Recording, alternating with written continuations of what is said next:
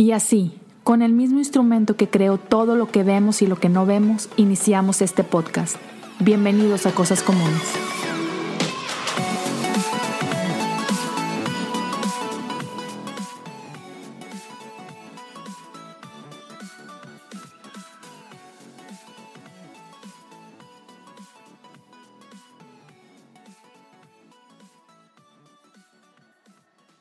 Gente, gracias una vez más por acompañarnos aquí en Cosas Comunes. Tengo de regreso a Esteban Grassman desde la bella y paradisiaca Tijuana, este, la mejor iglesia de México, ¿cómo no? Mm, paradisiaca.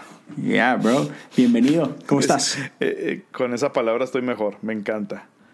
Hey, los mejores tacos. Yes, sir. Tú sí sabes. Tú sí sabes. Aquí se vive la, la buena vida, el mejor clima lo mejor de dos mundos, la frontera. So yeah, no, no, no hay nada, nada, nada le gana a Tijuana. Así como que cómo te quejas, ¿verdad? 100%. mejor clima que Houston, eso sí. cualquier lugar tiene mejor clima que Houston, en serio. Durango tiene mejor clima que Houston. Sin duda, sin duda. Oye, pues gracias por, por, por, estar por acá con nosotros. Quería platicar contigo un poquito de iglesia. O sea, mm, he, he, platicado contigo. Ancla es, es sin duda un, un, modelo, un ejemplo. Este, el favor de Dios está con ustedes y, y eso es emocionante, tener acceso a gente como tú, este, que son súper abiertos y todo, bro. Y quería platicar un poquito acerca de, de esta parte porque, primero Dios, en, en, unos meses también voy a tener la oportunidad de estar haciendo iglesia. Entonces, man Qué emoción. Yo no sé por qué me dieron permiso mis jefes, pero bueno, pues ya la regaron entonces. Ya la regaron. ya, pues, ahora hay que quedar bien con ellos. Sí, señor.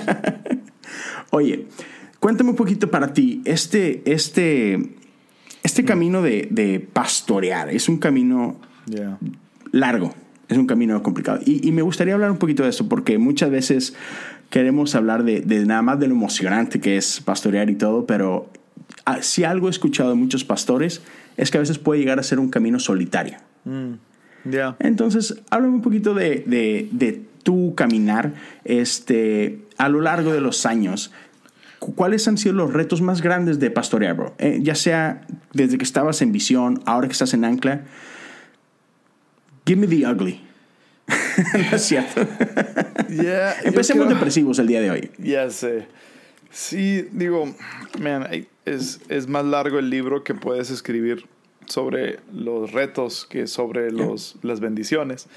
Uh, pero estás hablando un poco sobre digo, el tema que tocaste ahí muy brevemente sobre la, la, la, soledad y creo que es engañoso el tema de la soledad. Creo que, uh, creo que tiene que ver con perspectiva creo que por un lado, um, nunca estás solo porque estás rodeado de gente y gente está buscando de ti algo.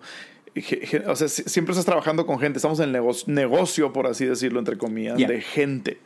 Uh -huh. y, y, siempre se me ha hecho tan curioso como la iglesia, el, el plan de Dios es usar gente uh, que trabaje con otra gente para alcanzar a otra gente, ¿verdad? Seres humanos trabajando con seres humanos para alcanzar seres humanos. Um, yeah. es, entonces es, es, fascinante eso, siempre estás rodeado de personas, nunca hay un momento, uh, nunca hay esos espacios de, nunca estás haciendo algo solo, vaya, yeah. refiriéndose a la iglesia, siempre, estás envuelto, siempre tiene que haber involucramiento de gente. Entonces nunca estás solo por ese lado, nunca experimentas soledad en ese lado. Uh, la soledad que yo he llegado a, a, experimentar ha sido que todas las interacciones con gente son ellos queriendo algo de ti. Uh. Entonces queriendo tu tiempo, o queriendo un consejo, o queriendo una idea. Entonces la, la, la postura de relación, el tipo de relación y de interacción que tienes siempre está de un solo ángulo, en donde eh, la gente está esperando recibir algo de ti. Y no hay nada de malo en eso, es parte del peso del pastor. Uh -huh. Pero sí, sí se vuelve, aunque puedas estar rodeado de gente, sí se vuelve un poco solitario en ese sentido que solamente es un ángulo, solamente yeah. es una... Y aún si es que te quieren invitar a su casa, te quieren invitar a ti a su casa para que tú estés con ellos y tú comas de lo que ellos te dan y, y, y, y se siente esa, esa, um, esa interacción de, de, un solo ángulo. Eso es lo que, lo que siento que a veces puede ser la, la soledad. Y... Um, mm y, creo que debe existir una sana distancia, hablando de sana distancia, que nos encontramos hoy en día. Debe existir una sana distancia entre el, pastor y la gente. en, el sentido de que la gente necesita esa figura. O sea, la gente sí necesita esa figura, necesitan esa persona con quien ir, necesitan esa persona con que van a tener una interacción de tres segundos contigo, pero que sea de ánimo y de para levantarlos. Entonces, es necesario esa figura, es necesario tener esa postura. No está mal, um, sino que se puede volver entonces algo, algo solitario en ese sentido. Entonces, por eso es, tan, tan necesario tener amigos um, y, amigos que están en lo mismo. Sí. Um, sí puedo decir que tengo amigos que están en mi staff, en mi equipo, que son amigos, son de mis mejores amigos, pero sigue existiendo algo... Ah, no, es una barrera, nomás simple y sencillamente es una dinámica que existe. Sigo siendo el pastor. Claro, claro. Sigo siendo el pastor. Entonces, para, mí ha sido eh, agua, agua fresca, para mí ha sido refrescante tener amistades de gente que están en el mismo ámbito, en la misma situación, viviendo lo mismo, que no van a ser escandalizados si yo ando deprimido por algo. que su perspectiva de la iglesia no va a cambiar si yo me quejo de ella, que su perspectiva de Dios no, no, no, no, va a ser contaminada si yo tengo mis dudas, cosa que puede suceder si lo hablo con gente de mi equipo directo o gente de mi comunidad. Entonces, por, por, ese lado, sí, sí, sí se vuelve un, un, un tanto solitario.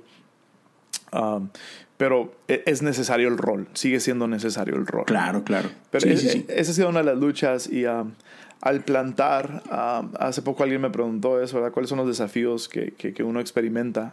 Básicamente lo que estás preguntando y creo que cada plantador de iglesia va a enfrentar el desafío um, de la fe, el desafío financiero, el desafío de las críticas y para mí el más difícil fue el desafío del enfoque estar bien enfocado, porque cuando plantas quieres hacer todas las cosas. Sí. Tienes miles de ideas. Y no solo tus ideas, sino gente que empieza a ir a tu comunidad tienen ideas de cosas que hacer y que realizar. Y, que son buenas, quizá. buenas, buenas. Y, y, las quieres hacer, pero, el, el, eh, pero no es tiempo de hacerlas. Entonces, mm. el, el, desafío del enfoque para mí fue enorme. Ah, más mm. yendo con mi personalidad, etcétera, um, queriendo hacer muchas cosas. Y, y, fue de las primeras cosas que aprendí, estar enfocados, aprender a decir no, ¿verdad? Y para mí enfoque es eso. Enfoque es, escoge una cosa a lo que le dices sí y aprende a decir no mil veces a todo lo que no impulsa ese sí. Um, entonces, por dos años, nuestro único enfoque como iglesia era domingos y nuestros servidores, nuestros voluntarios. Era todo. No hacíamos ninguna otra cosa. ¿Y cuándo va a haber algo para matrimonios? ¿Y cuándo va a haber algo para jóvenes? No. ¿Y cuándo va a haber algo para mujeres? No. ¿Y cuándo va a haber grupos en casa? No. Estamos enfocados en domingo y en nuestros servidores. Desarrollar... ¿Qué tan difícil te era decir ese no? No, no solo el decirlo. A lo mejor tú lo entendías a la perfección. ¿Qué, tan, ¿Qué tan difícil era el no por esto? Eh, no sé. Ah, fue, fue, realmente fue fácil por, uh, porque todo el equipo, el equipo inicial, el, equipo con el que plantábamos ya tenía algún tiempo trabajando conmigo en, en, en, cuando éramos líderes de jóvenes, etc. Entonces, con ellos fue bien fácil y ellos lo agarraron rápido. Y se vuelve fácil decir, no, se vuelve fácil cualquier cosa de tema cultural cuando no es una sola persona empujándolo. Ese es el tema. Ya, ok, ok, genial, qué bueno. Eso lo facilita mucho. Entonces, si lo escuchan de ti, lo escuchan de otra persona, lo escuchan de otra persona, tarde que temprano dejan de hacer las preguntas. Ah, porque ya, ya, nada más están observando y eso es cultura, cultura se impregna. Ah, y, y, y, a, veces, uh, y, a veces sí lo decía desde el púlpito nada más para reafirmarlo, pero sí, sí eh, se, se, vuelve más fácil cuando hay un equipo que está con la misma cultura y no, no nomás uno empujándolo, uno empujándolo, uno mm. empujándolo. Mm. Um, y, y, el lenguaje que usábamos era buenísima idea, ahorita no es el tiempo, un día vamos a hacerlo bien. ¿Y por qué no ahorita? Porque las cosas que vamos a hacer cuando sea el tiempo las vamos a hacer bien hechas. Y si las empezamos a hacer ahorita, no las vamos a hacer bien hechas. Y así no hacemos las cosas aquí. Ese era nuestro, nuestro, nuestro, nuestro. Eh, para mí eso es cultura. Cultura es así hacemos las cosas aquí. Um, eso es cultura. Entonces, eh, por ese lado se volvía sencillo. Pero el, de hecho, el, desafío del enfoque es enorme. Es enorme. Y de hecho, esa era mi siguiente pregunta. ¿Cómo creas cultura? Yeah. O sea, me, me encanta que, una, te adelantaste y das esa definición. Me encanta. Es que esto es lo que hacemos aquí. Ah, sí. ¿Y cómo, cuál es la mejor manera de, de impregnar esa cultura? No, no, no de venderla, sino yeah, de... yeah, Ahora, cu- cuando hablas cultura, cultura nunca se trata de, de, de mo- de- de mejor o peor que en otro lugar. No. Claro. Es que No, no, no, nosotros no es tenemos mejor cultura que allá. No, no, es, es como un país. ¿Vas a decir que una cultura en un país es mejor que otra? No, ¿qué, qué es el lenguaje que usamos? Es diferente nada más. Simple y sencillamente, nomás es diferente. Entonces, eh, eso es cultura. Así hacemos las cosas aquí. En otro lugar se hacen de otra manera y no hay ningún problema. Y está Pero bien. Aquí las hacemos así. Entonces, así definimos cultura. Y um, cul- cultura, eh, ¿cómo empiezas cultura? ¿Cómo defines cultura? Ah, siempre empieza para mí, siempre empieza con lenguaje. Lo primero que notas cuando te vas de un país a otro es el lenguaje distinto que tienen. Es lo primero que notas. Antes de ver su arquitectura y antes de ver su alimentación, aún lo primero que es identificable es el idioma que se habla. Yeah. Entonces, eh, cultura se inicia con idioma, con lenguaje. Ah, Entonces, de- definimos nosotros en un inicio la cultura que queríamos, qué queríamos ver, okay, qué tipo de iglesia imaginamos, okay, este tipo de iglesia, okay, con estos elementos, este tipo de iglesia imaginamos, que se sienta como, y hacíamos esas preguntas, que se sienta así, que se, que se vea así, que se perciba así, que- pa- son cosas bien intangibles, pero es tan necesario Yeah. tener esas conversaciones. ¿Qué tipo de iglesia quieres ver? Ok, si ese es el tipo de iglesia que queremos ver, ¿cómo llegamos a eso?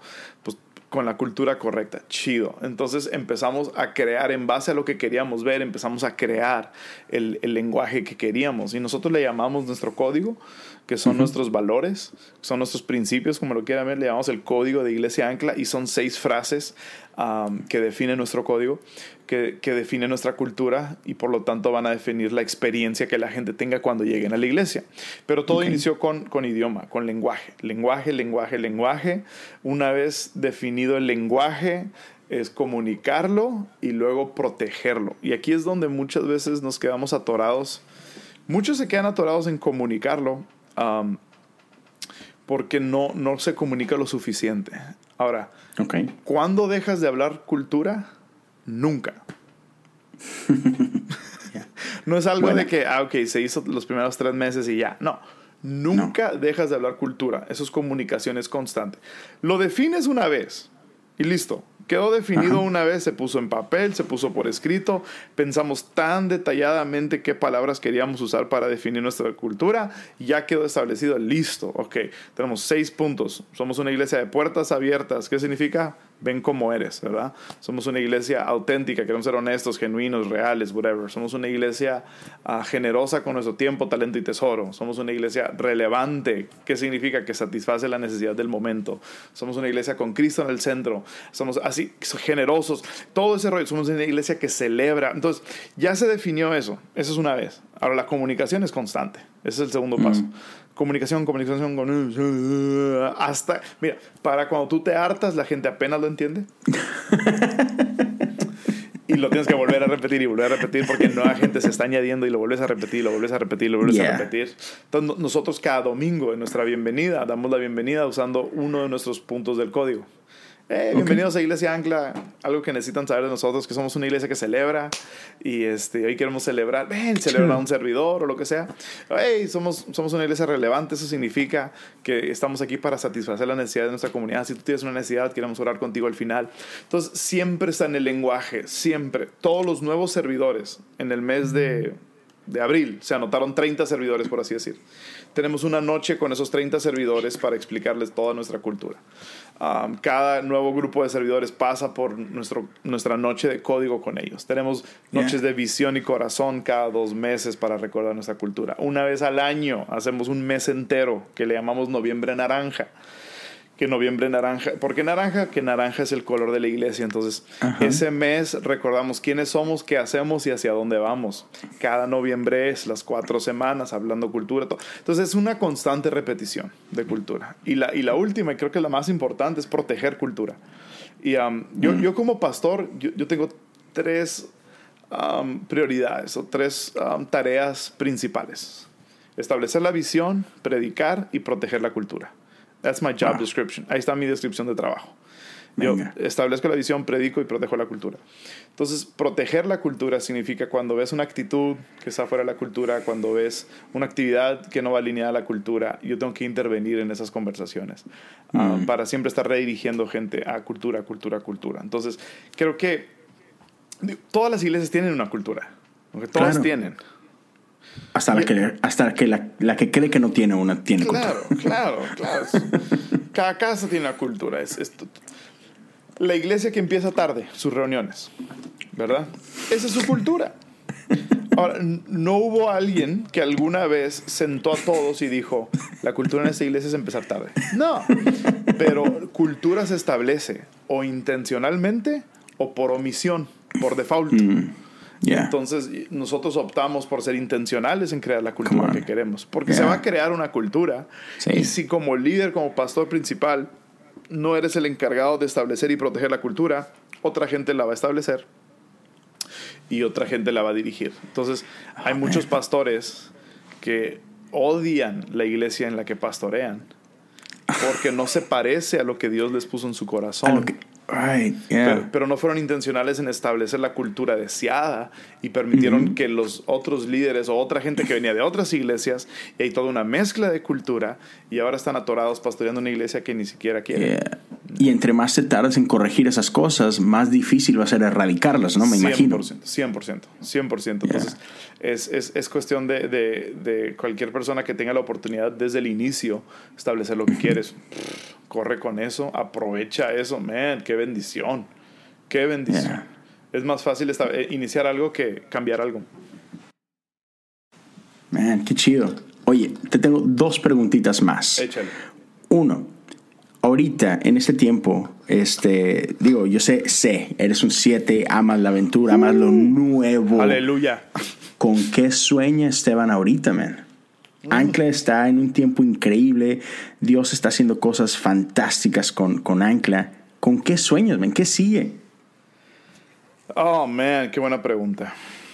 Sabes que cuando iniciamos el año, yo le pedí al Señor, cada inicio de año, ah, agarro a mi equipo y nos vamos unos días para, para buscar a Dios y establecer como que el, el- el- tem- la temperatura, el, ambiente del año. Y um, e- este inicio de año Dios no me habló absolutamente nada. Yo estuve buscándole, yo estuve pidiéndole, dame una palabra y no me dio nada. No recibí Wow. nada de parte de Dios. Entonces, e- en, en el silencio eh, entendí algo. Y lo que entendí fue, si Dios no me habla al- algo nuevo, sigue siendo fiel a lo último que te habló. right? Bien, Si bueno. Dios no me dice nada nuevo ahorita, sigue siendo fiel. Abraham, cuando Abraham le pide, cuando Dios le pide a Abraham sacrificar a Isaac, escucha esa instrucción de Dios y es fiel a esa instrucción hasta que Dios le da una nueva instrucción y le dice no lo mates. Pero mientras Dios no le daba otra instrucción, él estaba siendo fiel a la última instrucción que Dios le dio. Entonces, este año le decía al equipo, no tengo nada, por lo tanto, vamos a seguir haciendo lo mismo. Y, y- y salió este mantra, este lema, ah, lo mismo pero mejor. Vamos a ir haciendo lo mismo, lo mismo, lo mismo, Hey. lo mismo. Ah, entonces, sí, ahorita estamos en eso y, y mucho de eso para mí va, y, y eso es lo que estaba meditando últimamente.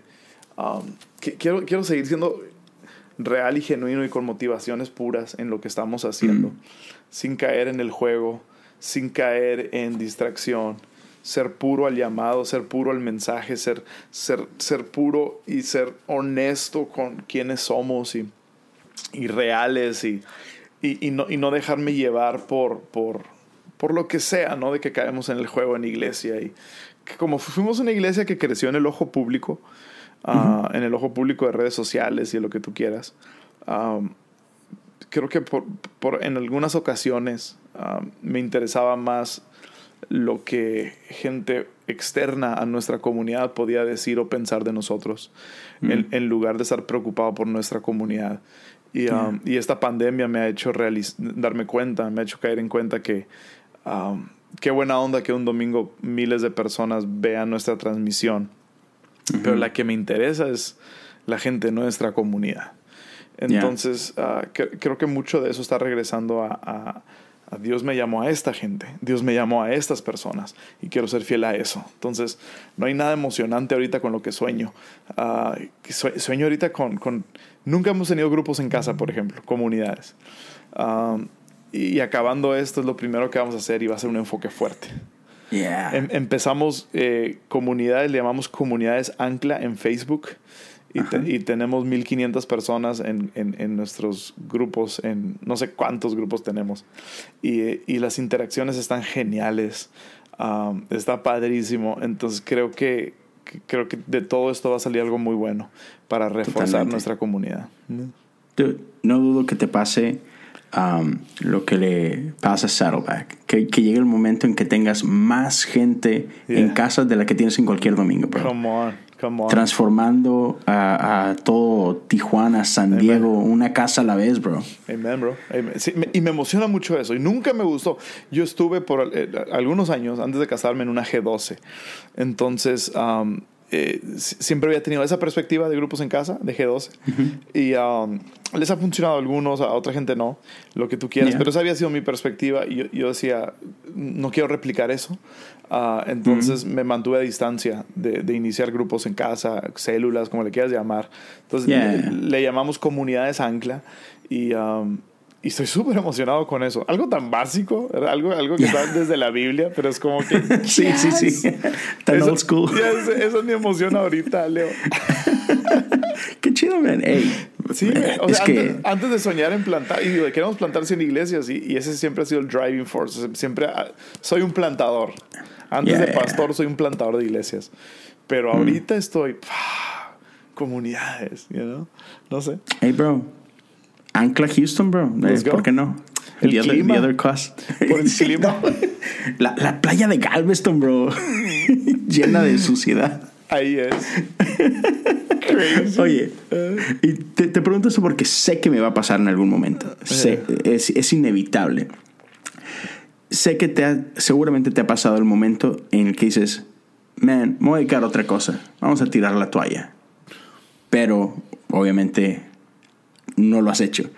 En esos momentos de, no sé, frustración, desesperación, de desánimo, mm. ¿qué es lo que te ha ayudado a, a, decir, hey, this was a tough one, but this is not going to kill me. Here we go. Come on.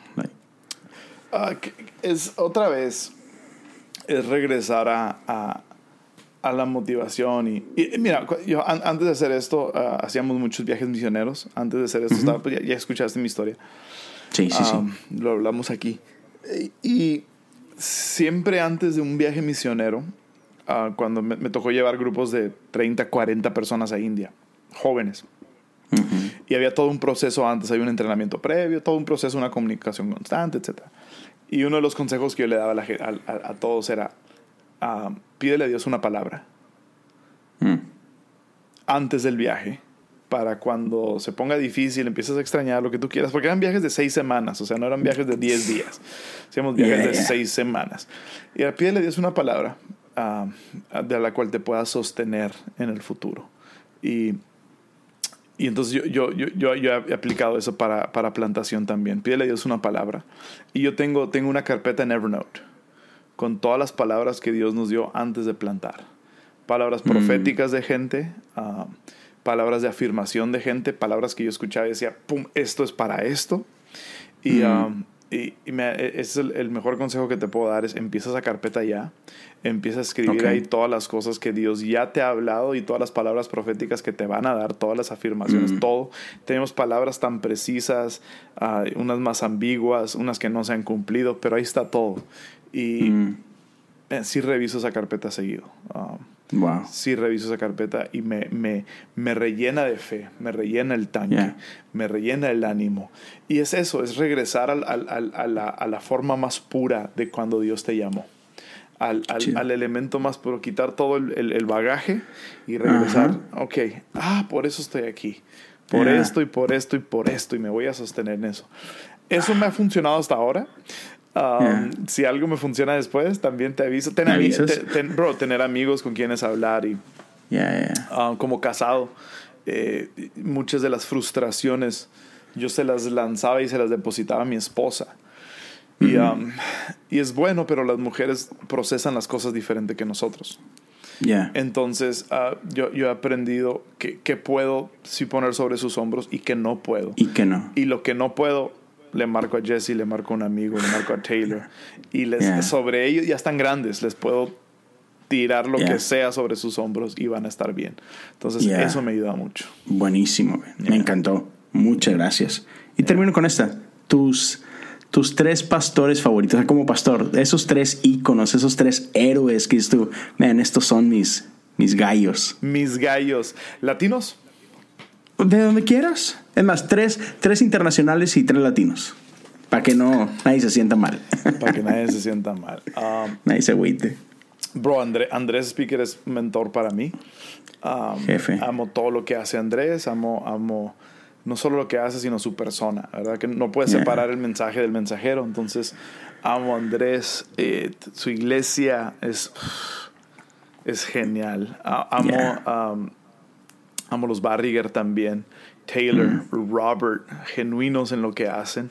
Es, es, yeah, es, bi- es bien emocionante eso. De las mejores experiencias que he tenido en domingo han sido en Hillsong, Buenos Aires. Entonces, todo lo que hace Chris, um, esa es la experiencia, eh, en- estar en ese cuarto, creo que todos deben experimentarlo. Hay algo muy único y especial ahí. um, Nice. Que es, yeah, it's amazing.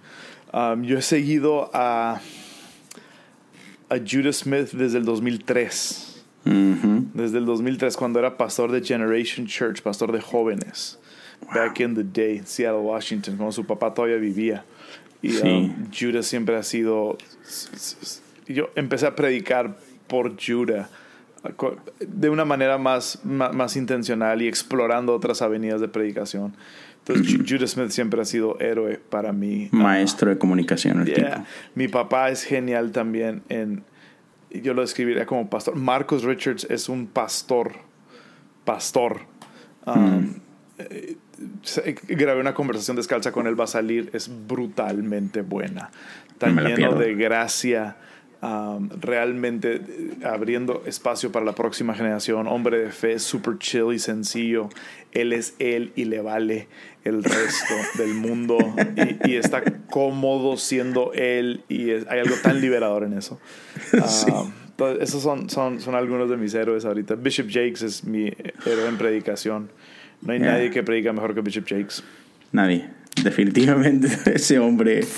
Sí. Bestia. Si fuera el único predicador en el mundo, así como que el mundo está bien. Estoy bien, sí. Vamos a estar en buenas manos con Bishop Sí. Jakes por un rato. Fíjate que Craig Rochelle siempre me había gustado su liderazgo, sus enseñanzas de liderazgo y no apreciaba mucho sus enseñanzas de domingo hasta que fui pastor principal y, y me, me dio otra perspectiva y es, es ¿sabes qué hace Craig Rochelle? Le predica a su gente. Y uh, me- eso para mí ha sido bien inspirador. Uh, Yeah. porque a veces creo que queremos predicar lo que nosotros quisiéramos escuchar Ujú. y no lo que la gente necesita en la temporada en la que ellos se encuentran, en la temporada de la iglesia, siendo nueva, joven, etc. Entonces, para mí, Craig Rochelle me ha enseñado mucho eso, de predicarle lo que la gente necesita, no lo que uno quiere escuchar. Entonces, Wow, um, para mí, espacios como podcast son espacios en donde puedo hablar otro tipo de cosas que no hablaría en púlpito. Porque Claro, a, a la sí. comunidad le necesito hablar otra cosa. Totalmente. Y ni, siquiera yo me quisiera escuchar, pero. ah, pero estoy pensando en la gente, ¿verdad? Y Sí. creo que eso debe hacer un pastor, Leo.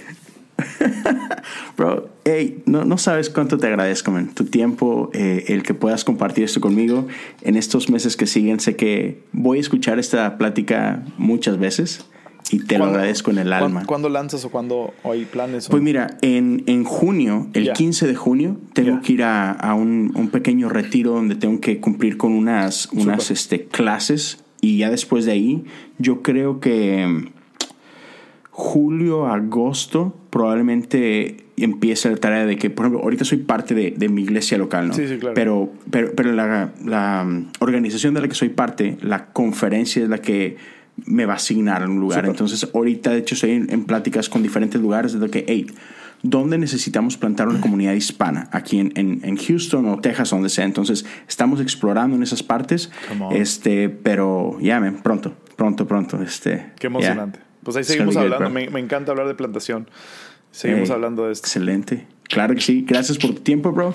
Te, te aprecio bastante. Eres un jefazo. Likewise, este, brother. Te amo. Gracias y, y bueno, sigamos escuchando. Le damos, Cuídense. Un abrazo. Hasta luego. Comunes. Cuídense todos.